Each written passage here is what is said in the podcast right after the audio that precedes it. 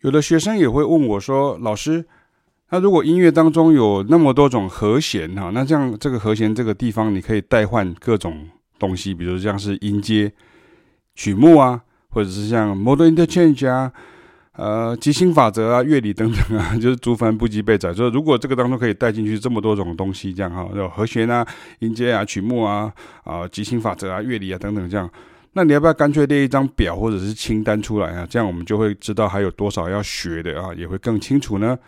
那我的回答是，我的记忆当中呢，这样子问的学生呢，现在都没有在学，也没有在进步了哈。这不是资讯量多寡的问题啊！启明与凯雅常被学生说上课的资讯量很大，但是我们更为重视的是吸收量啊，也就是学生的哪一个阶段可以吃下去多少的问题。而他的肠胃啊，这是对于脑袋的比喻哦。如果不好，那第一个是吃什么拉什么，消化吸收功能差；那第二个就是硬是想一次吃到饱，那就会把肠胃搞坏的哈。那很多时候，学生的小疑问呢，会引来老师的大回答。好了，原因无他，是因为你问到了大哉问哦。你以为这是一个小哉问而已哈，这不是小事则哉问，是小哉问哈。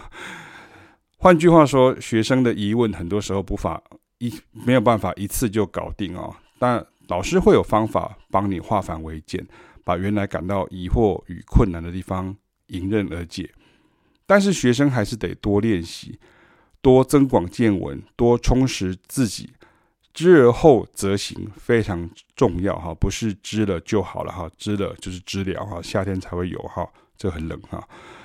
那我以前曾经遇过无数次哈，学生觉得怎么问一个简单的问题，老师的回答就变得很复杂，那当下是无法吸收消化之后呢，有的人甚至开始怪老师哦。